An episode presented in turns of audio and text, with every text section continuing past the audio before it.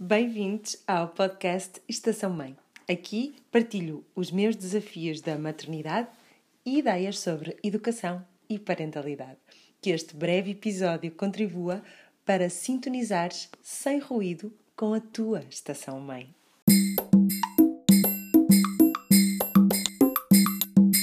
Olá, sejam muito bem-vindos a mais uma emissão do Estação Mãe.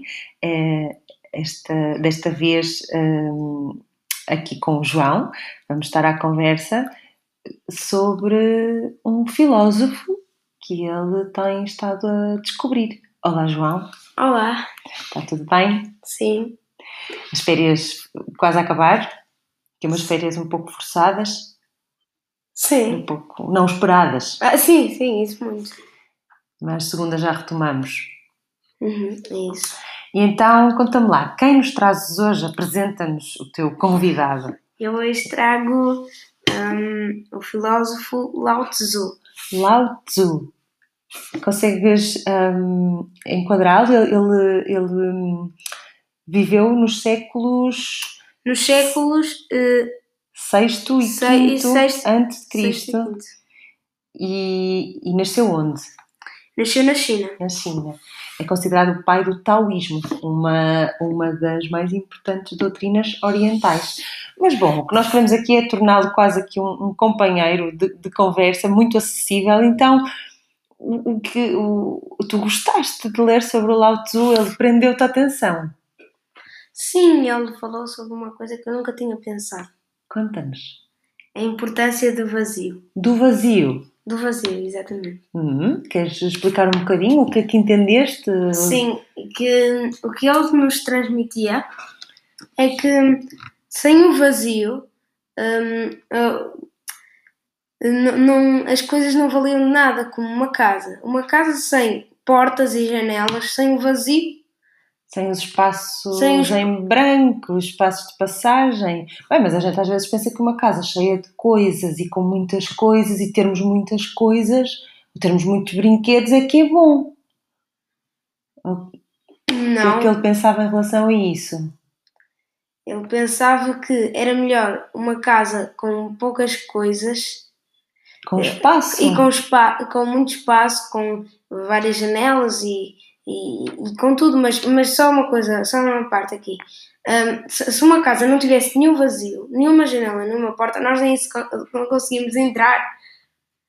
Por isso, o, o vazio é sempre importante, às vezes mais, outras vezes menos.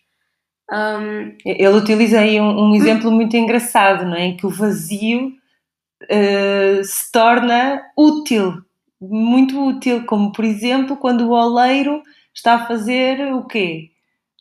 Um vaso, não é? Tu contaste isso. não- não- quando estamos a fazer um- Ah, sim, sim. uma jarra ou uma se- taça. Se, se não, se não tiver vazio dentro dele, assim nós não conseguimos colocar Não nada, não, serve para nada.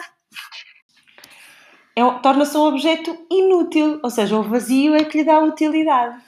Exatamente, porque, mas aqui, quando eu depois fiquei a pensar, e o vazio só dá utilidade, ele dá aqui utilidade para o encher, porque nós não íamos ter, quer dizer, há quem tenha por decoração e assim, mas com utilidade, eh, hum, eh, não ia ninguém ter uma jarra sem nada, uma taça sem nada. Eh, primeiro é importante o vazio, e depois também, sim, ah, o, o cheio. Sim, mas de alguma forma podemos pensar que se, se estamos hum, cheios de coisas, quer seja fora, quer seja dentro de nós, cheios, já, cheios de, de ideias feitas, cheios de rotinas, cheios de preocupações, cheios de pensamentos, Nem Não- notamos, a- não, não notamos a- em coisas que nos acontecem, em muitas coisas que não temos acontecem. esse bocadinho de espaço livre, digamos assim, tal como a jarra, para deixar entrar às vezes o mais pequeno, o mais simples, mas que também pode ser eh, o mais interessante do nosso dia.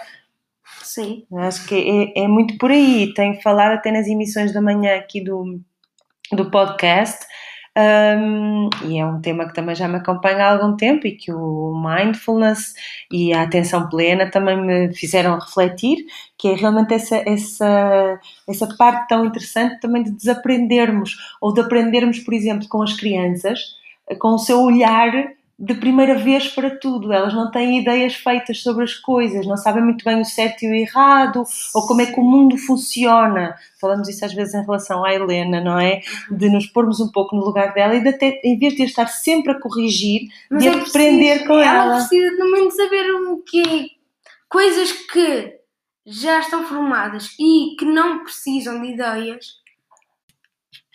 Podemos, se calhar, corrigi-la mas também para ter ideias novas precisamos de, saber como já é formado, não é? para ter a ideia nova precisamos saber como é agora. Sim, mas também de deixar espaço para a curiosidade, para a criatividade, para a experimentação, para tentar algo novo.